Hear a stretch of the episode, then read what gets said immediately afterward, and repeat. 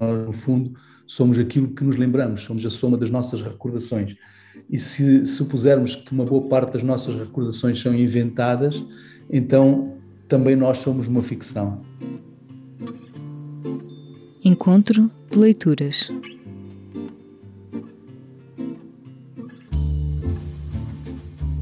Félix Ventura é a personagem principal do romance O Vendedor de Passados, do escritor angolano José Eduardo Agualusa.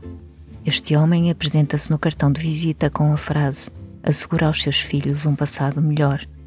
O romance O Vendedor de Passados foi a obra escolhida para o nosso encontro de leituras, o Clube de Leitura do Público e da Folha de São Paulo, que se reuniu a 9 de novembro com o escritor angolano José Eduardo Agualusa.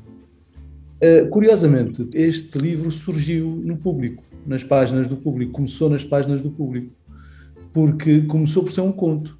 Então, a primeira vez que surgiu este personagem, creio que tinha outro nome, mas era este personagem, este vendedor de passados, foi num conto que foi publicado eh, na Pública, na revista do Público. Na altura eu estava em Berlim, vivia em Berlim com uma bolsa de criação literária e, eh, e, e, o conto, eu lembro-me disso, lembro-me que o conto eh, era, decorria numa, num bar brasileiro em Berlim. Mas já tinha esta figura deste homem que vendia passados aos novos ricos. Não é? e, e, depois que publiquei o conto, eu percebi que aquele personagem podia crescer, não é? E, portanto, acabei por escrever o romance na sequência daquele conto, a partir daquele conto. Todos os meses escolhemos os melhores momentos do encontro de leituras para esse podcast. Eu sou Eduardo Sombini, da Folha de São Paulo. E eu sou Isabel Coutinho, do Público. O Vendedor de Passados foi publicado em Portugal em 2004 pela Quetzal e no Brasil em 2018 pela Tusquets. Em Portugal, o livro faz parte do Plano Nacional de Leitura e é recomendado para o ensino secundário. No Brasil, a obra teve uma adaptação livre para o cinema realizada por Lula Buarque de Holanda com os atores Lázaro Ramos e Aline Moraes.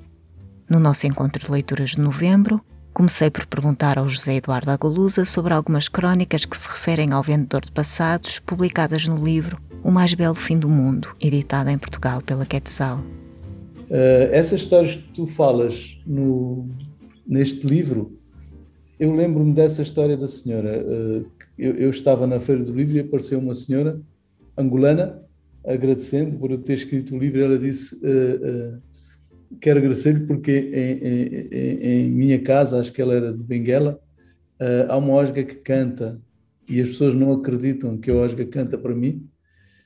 E agora vi no seu livro que você tem uma osga que ri, não é? E na verdade, esta uma das poucas coisas verdadeiras deste livro é esta osga que ri, não é? Porque eu encontrei na, há muitos anos na, na, na Malásia uma osga que ria. Então é um tipo de osga que realmente produz um som que se assemelha muitíssimo a uma gargalhada humana. Eu lembro-me que estava uh, na floresta de Tamanagar, na Malásia, e, e no, no, no, meio de, de, de, do, do, mato, da floresta, partilhava um, um, quarto com um espanhol. Eu tinha ido, enfim, eu era na altura era militante ecologista e havia um encontro de ecologistas na Malásia e esse outro espanhol era também ligado ao movimento ecologista e lembro-me que acordei à meia da noite com aquela gargalhada, com alguém rindo no quarto e achámos que fosse uma partida e acendemos as luzes, fomos à procura de alguém e não havia ninguém no quarto.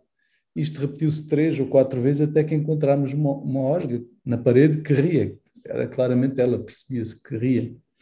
E depois eu fui estudar um pouco aquilo e descobri isso, que há este tipo de osgas que uh, têm uma gargalhada, parece uma gargalhada humana. Então esta senhora dizia-me isso, ah, porque como você tem este livro, no seu livro Osga que ri, agora eu já digo isso às pessoas para, para que possam acreditar em mim. E eu disse, olha, porque que as Osgas não vão de cantar? Provavelmente não cantam, é para toda a gente, espero que um dia cantem também para mim. A gente tem uma inscrição já do Ricardo Espata. Olá, boa noite. Com relação à, à obra do José Eduardo Galusa, é, eu queria só começar dizendo assim, eu tenho parentes que viveram em Angola pré-independência, em 74, e eles se lembravam de uma maneira uh, muito positiva da vida deles, especificamente. Eles eram, eles eram, não, eles são portugueses, né? Viviam como cidadãos da metrópole lá.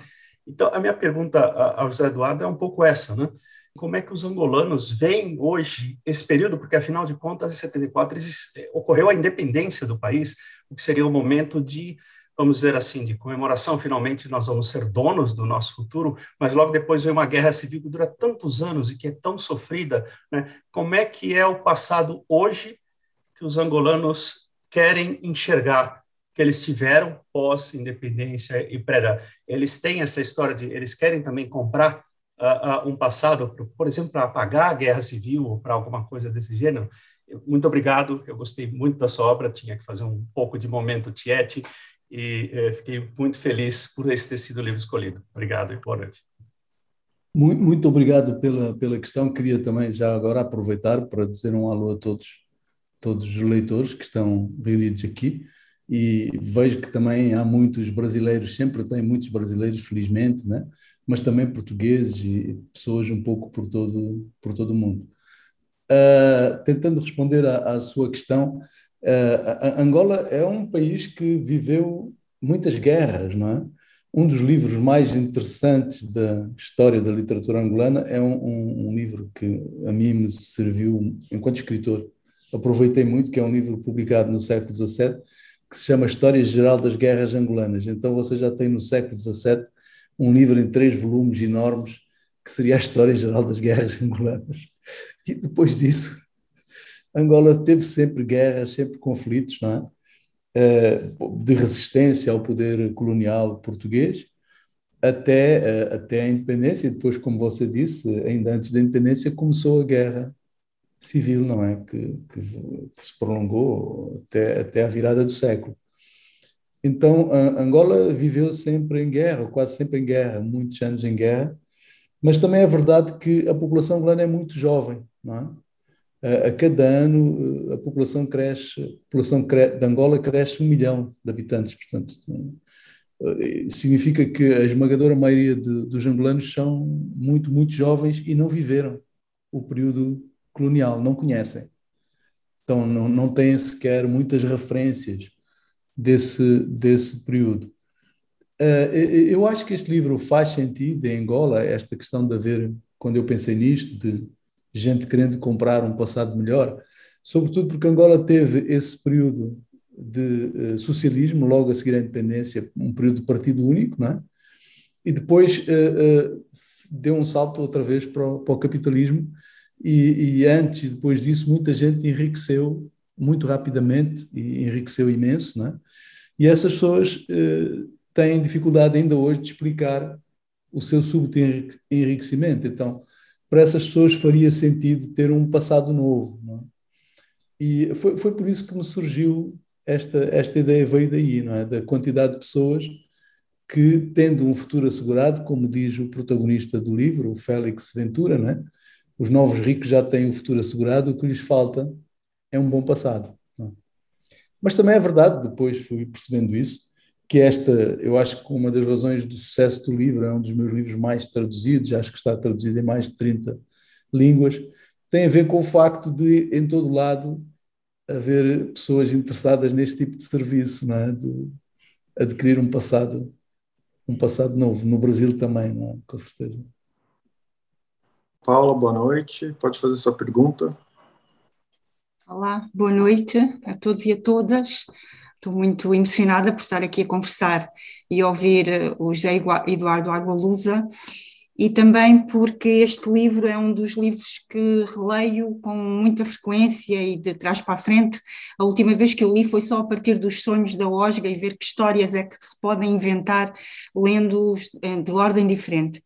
E eu gostava de lhe perguntar neste movimento de releitura e de republicação, e agora este, este novo livro que foi publicado, neste movimento de releitura e de republicação, gostava de lhe perguntar qual acha que foi a última vez que fez uma coisa pela primeira vez? Eu, eu acho que estou a fazer uma coisa pela primeira vez, que estou a fazer um, um encontro deste tipo com uma eletricidade tão instável né, nesta situação.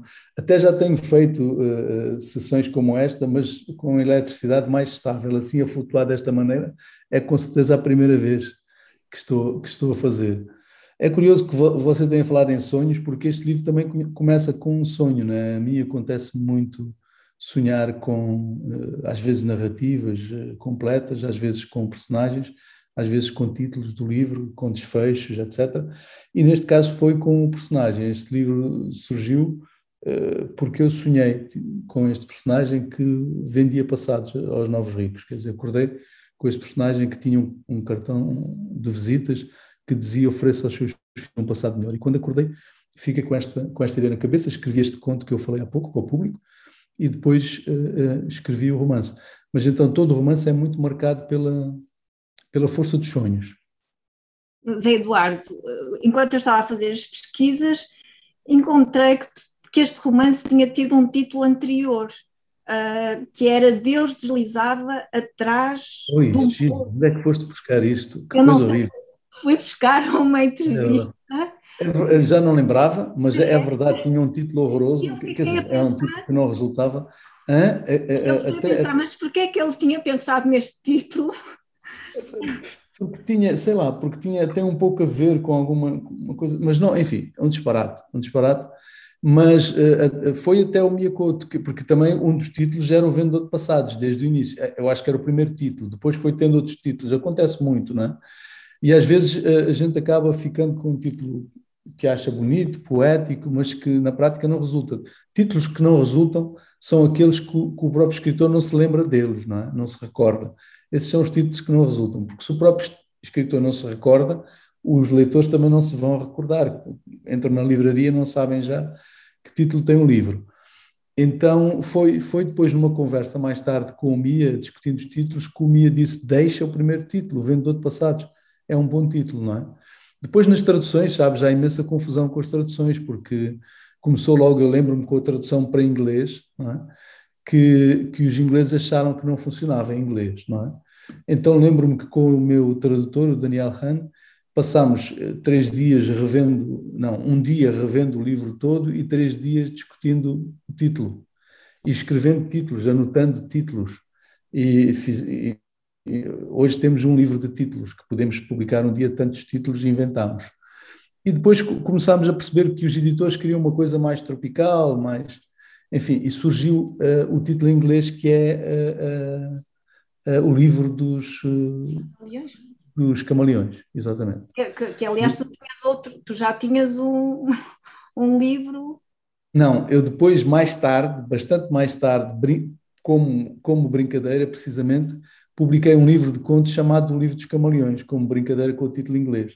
Mas o título inglês nunca me convenceu muito, né? e eu percebi que poderia ser eh, um pouco equivocado logo na primeira recensão do livro, que foi salvo saiu no Guardian, que era muito boa, mas terminava, terminava eh, criticando o título, dizendo o título inglês não tem nada a ver com o original, e uma coisa e, e, uma, e, e, pegando no narrador do livro que é uma osga, não é?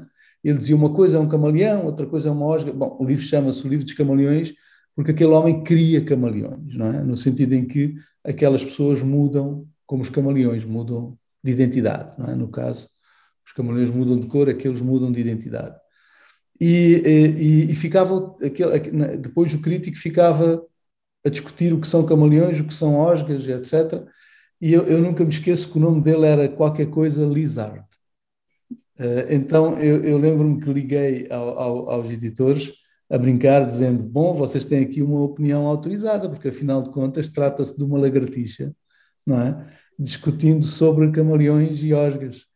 Mas enfim, para dizer que nunca fiquei muito feliz com o título em inglês, mas depois esse título foi repetido, evidentemente, em muitas traduções, não é?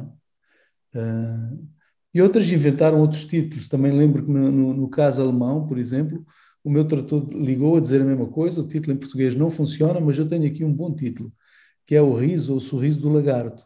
Eu disse, o título é ótimo, mas já existe no Brasil, não é? Um, um excelente livro com esse título do João Albaldo Ribeiro. E ele ficou um pouco nervoso, disse, então, espera aí que eu vou ver, vou ver qual é o título do livro do João Albaldo. E pouco depois ligou a dizer, não, não, está tudo bem, porque o livro de João Albaldo tem outro título. E eu disse, bom, deve chamar-se O Vendedor de Passados em alemão, não é? Uh, mas, enfim, para dizer que esta coisa dos títulos às vezes é, é, é, complicada, e no caso deste livro foi muito complicado. Então, as traduções, poucas têm. Em francês, sim. Em francês é a tradução literal, Marchand de Passé, mas, mas poucas são. Poucas são. Olá, boa noite, Daniel. Boa noite. É, bom, eu quero agradecer muito ao jornal Folha de São Paulo, Jornal Público, principalmente o Água Lusa. Essa é uma oportunidade que vai, vou, vou, vou, vou contar para meus filhos e meus netos. Ter oportunidade de ver ao vivo um grande escritor de, de, na língua portuguesa é realmente uma emoção é realmente muito forte. Ainda mais você, esse é o terceiro livro que eu leio seu, os outros dois também me impressionaram muito, é o Teoria Geral do Esquecimento e a Rainha Ginga. Eu gostaria de, de, de, falar um pouquinho, ou de ouvir você falar, José Eduardo, sobre a Rainha Ginga, que é um personagem que eu já tinha ouvido falar e tinha lido, inclusive, um livro do Alberto Mussa, você deve conhecer, O Trono da Rainha Ginga, que ele pega é. exatamente ele, ele, faz menção muito importante com a mesma você você você descreve a mesma passagem da história da rainha Ginga que ela enfim uma passagem muito marcante mas ele, ele pega também muito o aspecto do, da escravização que, que ela sofreu e foi trazida para o Brasil, aparentemente aquilo é histórico. Eu queria, a pergunta que eu queria fazer para você é o seguinte: como é que você sente um escritor brasileiro escrevendo também sobre a mesma personagem uh, angolana que, que é, é sua sua conterrânea? Como é que você sente isso? Um brasileiro escrever sobre o mesmo tema que você escreveu? Sim, eu, eu conheço o Musa, eu gosto muito dele. É, é um escritor, além do mais, que tem uma grande atenção eh, com toda a cultura eh, africana do Brasil, em relação a toda a cultura africana do Brasil. Eh, por exemplo, em relação ao, ao candomblé, a, a, a, toda a mitologia africana que foi para o Brasil e se enraizou no Brasil, o Musa tem esse, tem esse interesse grande, não é? E é um grande escritor, eu gosto muito dele. A Rainha Ginga é uma figura da história universal, não é? Foi uma figura que provocou, eh, enfim, despertou grande interesse no mundo eh, ao longo dos séculos. O Marquês de Sade escreveu sobre ela também, por exemplo, não é? Eh, então, é uma figura que teve esse, teve esse, esse poder, não é? E realmente compreende-se porquê, porque ela era uma mulher muito à frente do seu tempo, não é? E, e, e tão complexa, tão intensa, que ainda hoje é perturbadora. É? Ainda hoje é perturbadora, ainda hoje incomoda. Eu lembro que em Angola fez um filme sobre a Rainha Ginga e esse filme, por exemplo, não, não, não, não faz sequer referência uh, a uma a um, a esta, enfim, uh, esta, esta uma, um episódio que eu refiro no meu livro, que é o facto de ela uh, ter um, um, um harém de homens que vestia como se fossem mulheres e que tratava como as minhas mulheres. E, e, eu acho que isso incomoda ainda hoje tanto em Angola, porque incomoda o machismo dominante não é? e, e coloca a rainha numa perspectiva outra, que isso não foi, não está no filme, por exemplo, é? foi esquecido, foi apagado. Então, a, a, tem isso, a Rainha Ginga ainda hoje é uma, uma figura perturbadora, é? era, era na época e ainda hoje é. É uma figura absolutamente extraordinária, não, não apenas da história da África, mas da história do mundo. Bom, a gente tem inscrição agora do Denilson Botelho. Denilson, boa noite. Pode fazer sua pergunta, por favor. É, boa noite. Primeiro, eu queria expressar aqui a minha, minha emoção e a minha admiração pela Água Luz. Assim, é, eu li O Vendedor de Passados e foi uma leitura arrebatadora, né? li uma edição portuguesa. E, na verdade, queria fazer uma pergunta que é uma curiosidade, né? Esse recurso que você né, utiliza no, no, livro de criar um passado, inventar né, um passado, é, e, e, faz isso né, de uma maneira genial, é, ele também está presente em outros, em outros autores, né, em outras obras. Né, assim, só para citar uma que é muito conhecida, o Brás Cubas, né, do, do Machado de Assis. Então, queria saber se você, se isso por acaso te influenciou, se você pensou né? que, que influências é, eventualmente podem ter te mobilizado né, para fazer uso do passado dessa maneira como você acabou desenvolvendo no romance? Bem, o, o, muito obrigado pela, pela pergunta. Este livro é um livro também sobre constru... é sobre isso, sobre, sobre construção e reconstrução de identidades, não é? A questão da identidade é a, eh, a, eh, discussão sobre questões identitárias é uma constante nas literaturas africanas. E isso tem que ver, obviamente, com o facto dos nossos países serem países jovens. É? Eu sou mais velho do que Angola, não é? Eu nasci em 1960, Angola tornou-se independente em 75, já eu tinha 15 anos. Então, eh, tudo que diz respeito a questões identitárias, eh, esse tipo de questões são normalmente tratadas nas literaturas eh, dos países africanos e estão, enfim, todos os meus livros, de alguma forma também, não é? Então, esta questão da memória, da identidade, que é central neste livro, está também noutros livros.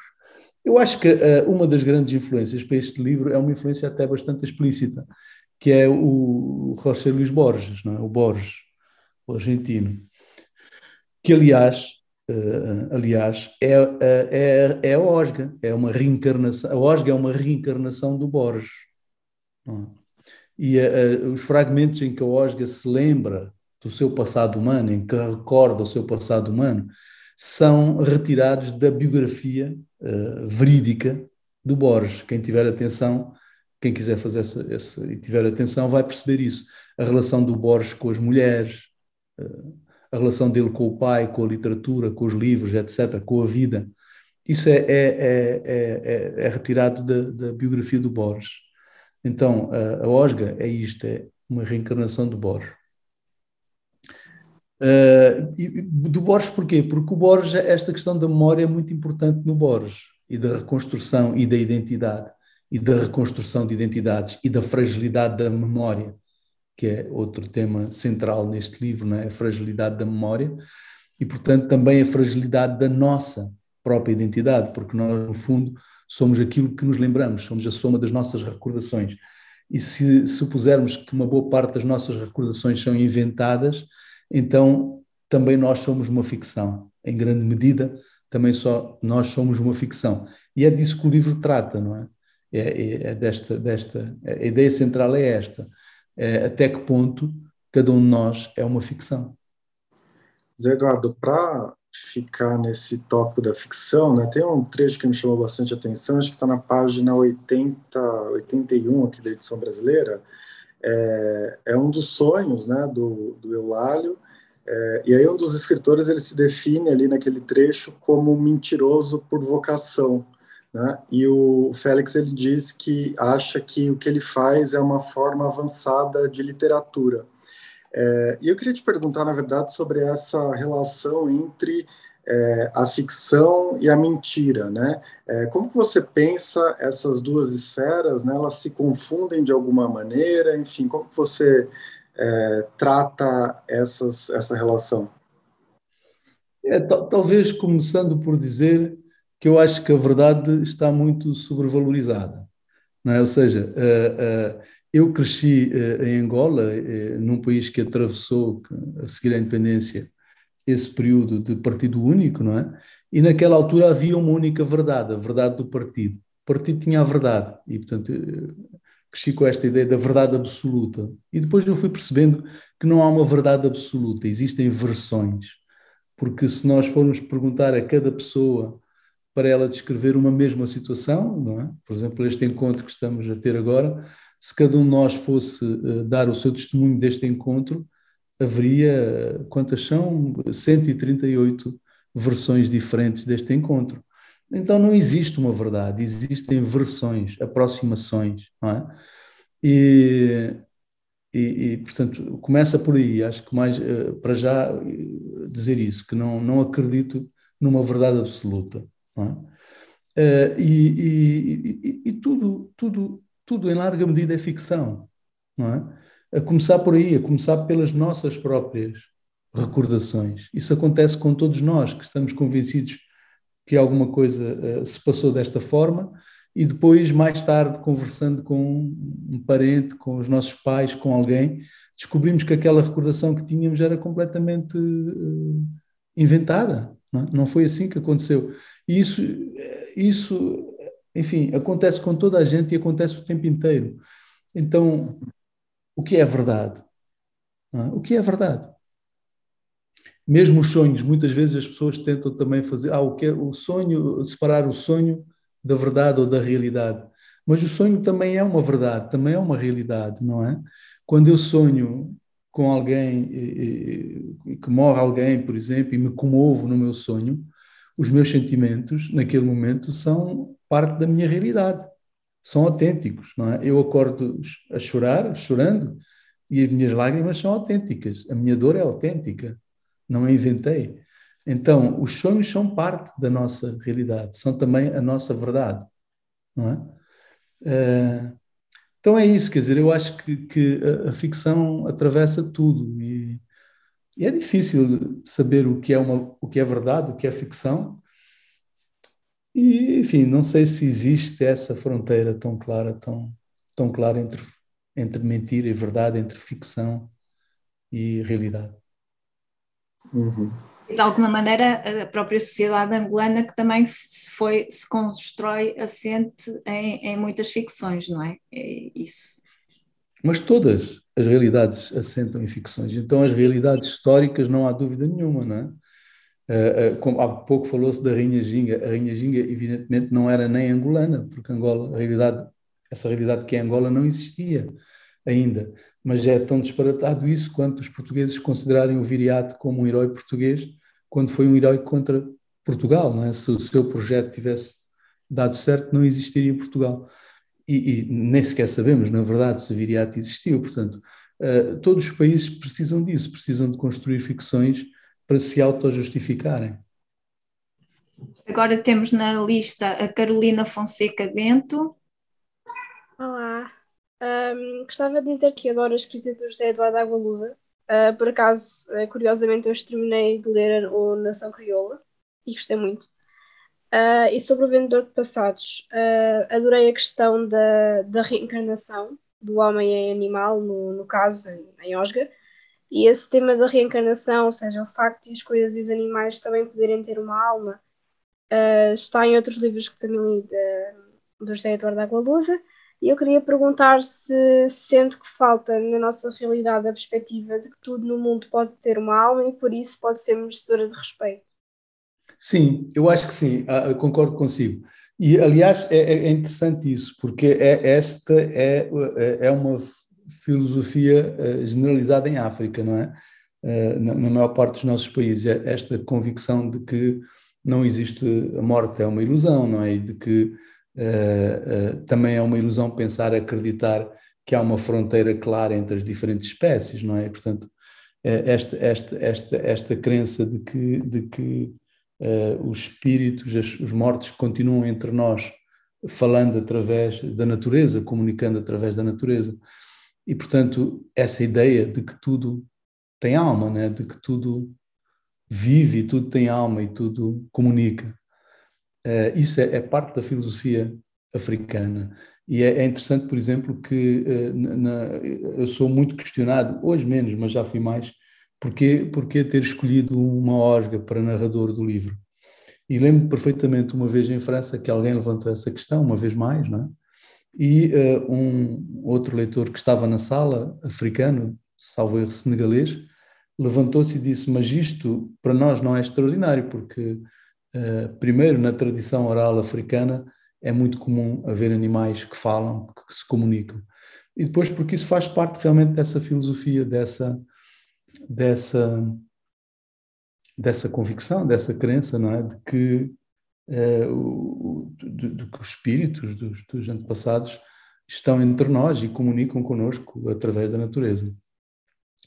E concordo consigo, acho que se as pessoas tivessem essa ideia mais uh, mais enraizada dentro de si, uh, talvez não se cometessem tantos crimes contra a natureza.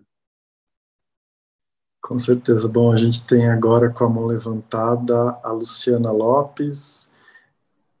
É, primeiro, boa noite a todos. É, gostaria de agradecer imensamente a oportunidade de estar aqui com um escritor que tanto admiro e realmente é uma alegria enorme.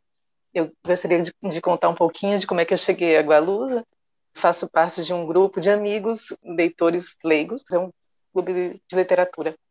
e felizmente recebemos muitos livros africanos, que é uma demanda muito grande para nós brasileiros. Eu moro na cidade mais africana do Brasil, que é Bahia, né, Salvador, Bahia, é, onde a cultura africana grita, que bom que grita, e a gente teve nosso passado roubado. É, esse, esse, grupo é muito é um, é um grupo que tenta sonhar é, e re, reconstruir, construir e tecer um passado que nos foi tentado roubar, né? apagado em muitas em muitos pedaços. Eu sei que o Agbalusa, assim como Mia é, e outros e outros queridos africanos, eles falam muito dos escritores brasileiros que os influenciaram. Mas eu gostaria de agradecer e, e dizer o quanto a escrita de vocês nos resgata também. E eu queria mais homenagear e deixar a pergunta de o quanto você acredita na importância de se resgatar esse verdadeiro passado, de mestiço e tão diverso, tão mais rico do que o passado apenas europeu, que também temos e honramos, o quão importante é para nós brasileiros e africanos esse resgate. E agradecer por nos ajudar a resgatar. Muito obrigado, Luciana, muito obrigado. É, é, esta questão é uma questão interessante, que é durante muito tempo a, a, versão que nós tínhamos da história, ou as versões que tínhamos, eram sobretudo produzidas por europeus. Não é? Estou a falar no caso da África, mas também no caso do, do Brasil, é um pouco a mesma coisa. Uh, um movimento recente, não tão recente, mas enfim, nos últimos, nas últimas décadas, tem sido o de tentar olhar para trás, não é? O de tentar encontrar outras versões, versões numa perspectiva africana ou numa perspectiva indígena, uh, brasileira, é? da história. Eu acho isso muito importante e eu quando quando escrevi os meus romances históricos foi eh, com essa intenção, não é? E o romance histórico em África agora, nos países africanos, tem vindo a, a desenvolver-se exatamente por isso, porque as pessoas sentem essa necessidade de ir à procura de outras versões. Eu não vou falar em verdades, mas vamos falar em versões. Vamos falar numa versão africana, numa narrativa africana, num olhar africano sobre a própria história, sobre a nossa própria história, não é? E eu, eu foi o que eu tentei fazer com os meus livros, é o que eu tento fazer. Na Rainha Ginga, o meu esforço todo era nesse sentido. Eu sempre quis escrever eh, este livro, ou escrever sobre esta personagem, mas só consegui quando me surgiu aquele narrador, porque eu também precisava de um narrador que fizesse a ponte entre dois mundos, não é? que fosse uma espécie de tradutor não é? entre, entre, entre duas realidades muito distintas. E ainda por cima, um livro passado no século XVI que eu queria que fosse narrado a partir da corte da Rainha Ginga, era difícil. É?